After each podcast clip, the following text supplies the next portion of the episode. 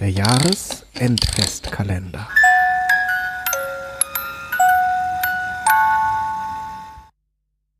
Kein Fest ohne Licht. Eine Geschichte von Rebecca Görmann. Vorgelesen von Fräulein Emma. Ohr hatte genug. Wenn sie heute noch einmal hören würde, dass sie mit ihrem Namen ja prädestiniert dafür sei, die Kerzen auf der Chanukia anzuzünden, würde sie für nichts mehr garantieren können. Wie gut, dass die Kinder gerade in der Kita waren und nicht gesehen hatten, wie sich ihre strengen Augenbrauen kräuselten, als der Barista im Bait-Café neben ihrem Namen eine Kerze auf den Coffee-to-go-Becher gezeichnet hatte. Wenn Ohr dieses Gesicht auflegte, konnte man es ganz schön mit dem Fürchten zu tun bekommen. Und jetzt im Dezember konnte das durchaus öfter vorkommen. Seit Tagen versuchte Ohr, sich Yoshi und Rudi zuliebe zusammenzureißen und gute Miene zum Chanukka-Glitzern in den Augen ihrer Kinder zu machen. Aber wenn du Chanukka schon dein ganzes Leben lang hast, ist das gar nicht so leicht. Seit Ohr ihren eigenen Namen sagen konnte, reagierten die Menschen darauf mit Entzücken. Oh, dein hebräischer Name bedeutet Licht? Dann ist Chanukka so als Lichterfest ja genau dein Feiertag. An ihrem vierten Geburtstag, der noch dazu im Dezember lag und somit je nach Position des jüdischen Kalenders oft genug in die Chanukka-Woche fiel, verfluchte sie ihre Eltern das erste Mal für diese Namensgebung. Das klingt so zart und freundlich, wie schön. Ist halt schon beim ersten Mal nicht lustig, wenn zart und freundlich einfach nicht zu deinen typischen Eigenschaften gehören. Spätestens in ihrem ersten Jahr an der jüdischen Oberschule hatte sich Ors anfängliches leichtes Unbehagen mit Chanukka zu einer ausgewiesenen Abscheu gesteigert. Ihr Klassenlehrer hatte keine Ahnung gehabt, was er tat, als er ihr die vertrauensvolle Aufgabe der Kerzenbeauftragten beim Schulfest anvertrauen wollte. Ohr hatte mit versteinerter Miene die Dienerkerze auf der Bühne entzünden müssen. Seitdem hatte sie nie wieder eine Kerze auf der Chanukia angerührt. Ramuda Süße, du siehst fertig aus, schallte es von der Tür her. Du musst mich wirklich sehr lieb haben, so unfassbar charmant, wie du wieder zu mir bist, murrte Ohr ihre Freundin Maya an, die sich gerade mit einem großen Chai Latte bewaffnet in den Sessel neben ihr geschwungen hatte und wie immer viel zu gut gelaunt war. Ihre Brillengläser waren beschlagen und Maya zog verschmitzt ein mit Treideln und den Worten Neskadol Hayasham. Ein großes Wunder ist dort geschehen, besticktes Taschentuch aus ihrem roten Einkaufskorb. Vorsichtig rieb sie damit in Kreisbewegungen über die Gläser und strahlte Ohr schelmisch an. Guck mal, davon habe ich heute gleich ein ganzes Set gekauft. Man kann ja nie genug Hanukkah-Gimmicks haben. Möchtest du vielleicht auch eins? Maya wusste, dass sie sich mit solchen Sprüchen auf dünnem Eis bewegte. Aber meistens konnte sie ganz gut einschätzen, wie viele Spitzen sie verteilen konnte, ohne ihre Freundin wirklich ernsthaft zu verletzen. Tatsächlich konnte Ohr sich ein Schmunzeln nicht verkneifen.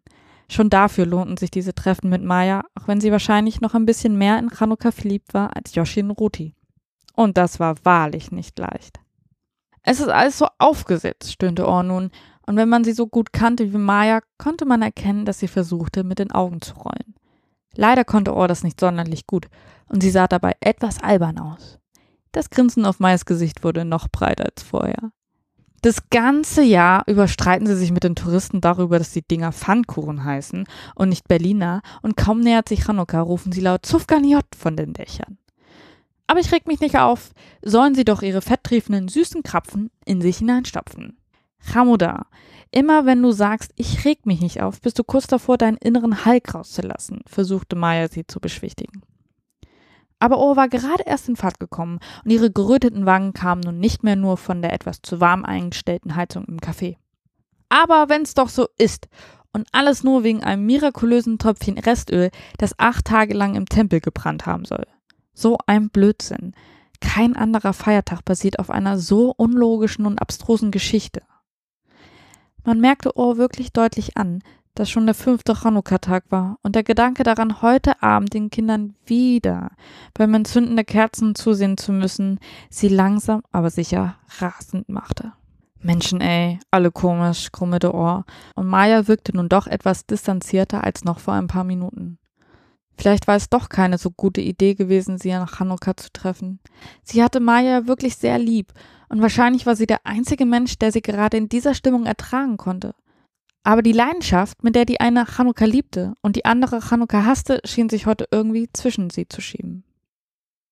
Als Ohr sich geknickt auf den Heimweg machte, war sie wieder einmal dankbar für ihre Kopfhörer, welche die Umgebungsgeräusche so gut filterten, dass sie sich mit all diesen ach so zufriedenen Menschen um sich herum nicht beschäftigen musste. In der Tucholsky-Straße wäre sie fast in die Kantorin gelaufen, die sicher wieder versucht hätte, sie zum heutigen Entzünden der Kerzen ins Gemeindezentrum einzuladen. Oh, du warst schon so lange nicht da, und dabei bist du doch unsere Chanukka-Fee. Es reichte ihr, sich vorzustellen, wie die Kantorin ihr dies mit ihrem freudigen Singsang zugerufen hätte. Zum Glück hatte sie sich gerade noch so in einen Innenhof retten können. Ohr atmete fünfmal tief ein und aus und dachte an ihr rettendes Bett, das zu Hause auf sie wartete. Sie würde sich die Decke über den Kopf ziehen und einfach mit niemandem mehr reden, bis Chanukka an Neujahr vorbei wäre. Vielleicht würde sie auch die Gartenhecke mit der Motorsäge beschneiden, endlich mal den Toaster auseinanderbauen, um ihn dazu zu bringen, gebräunte Toasts auch wieder auszuspucken oder drittklassige Netflix-Serien in chinesischer Synchronisation schauen. Natürlich war das alles nur ein Wunschtraum. In einer Dreiviertelstunde würden Ruti und Yoshi mit Ohrs Vater aus der Kita kommen und freudestrahlend ihre Nüsse auf dem Boden ausbreiten, um mit dem 3D-Spiel zu beginnen. Und zwar zum Verzweifeln. Zu Hause angekommen ließ sie noch auf dem Weg ins Schlafzimmer ihre Jeans fallen und schlüpfte in die graue Jersey-Jogginghose, die schon seit den 90ern in solchen Situationen ihr bester Freund war. Unprätentiös und ein bisschen vulgär sah sie damit aus, und es machte sie irgendwie zufrieden, dass ihr Äußeres sich ihrem Inneren angepasst hatte. Fast wäre Ohr nicht zur Tür gegangen, als es klingelte. Aber sie konnte ja schlecht ihren Vater und die Kinder draußen stehen lassen. Jetzt hieß es Zähne zusammenbeißen. Die letzten Jahre hatte sie ja auch irgendwie überstanden. In einem Anflug von Stolz gegenüber ihrem Vater strich Ohr die Jogginghose glatt und machte aus ihren abstehenden Locken einen Pferdeschwanz. So trat sie an die Tür. Aber was sie dort erwartete, war nicht ihre Familie. Es war Maya. In der linken Hand ein Sixpack Goldstar Lager, in der rechten eine Plastiktüte, deren Inhalt verdächtig nach dem Super Nintendo von Mayas Schwester aussah. Lass mich rein, Hamuda. Keine Sorge, ich bin nicht gekommen, um die Chanukka-Lieder vorzusingen, plauderte Maya drauf los. Und bevor Ohr überhaupt reagieren konnte, war Maya in ihrer Wohnung, legte das Bier ins Eisfach und hantierte mit Kabeln an ihrem Fernseher herum. Nun mach schon den Mund zu und die Tür. Beides könnte auf die Dauer etwas albern wirken. Und setz dich hin, das ist ja nicht zum Aushalten mit dir. Aber Yoshi und Ruti, sind mit deinem Vater in der Gemeinde, unterbrach Maya sofort aus Zweifel. Ich habe alles organisiert. Die Kinder feiern heute in der Synagoge. Das passt der Abend. Yoshi war ganz begeistert von der Idee. Darauf hättest du auch selbst kommen können, mein Lieblings-Chanukka-Grinch, schimpfte Maya scherzhaft. Auch nach zwei Stunden war Ohr noch perplex. Ihre Chanukka-verrückte Freundin fläzte sich an einem Feiertagsabend mit ihren Jogginghose auf die Couch, um Bier zu trinken, das alte Super Nintendo hervorzukramen und ein paar Runden Mario Kart zu spielen. Sie kicherte. Langsam fiel der Stress der letzten Stunden von ihr ab. Und nach dem zweiten Bier hatte sie plötzlich Lust, Kerzen anzuzünden. Nicht mit der Dienerkerze. Und nicht in der richtigen Reihenfolge. Aber irgendwie fühlte es sich gerade so an, als ob sie genau das brauchen würde. Sie holte das Feuerzeug mit den abblendernden Pop-Art-Prints aus der Zigarettenschachtel und machte alle Kerzen auf der Chanukia im Fenster an. So schlecht fühlte sich tatsächlich nicht an.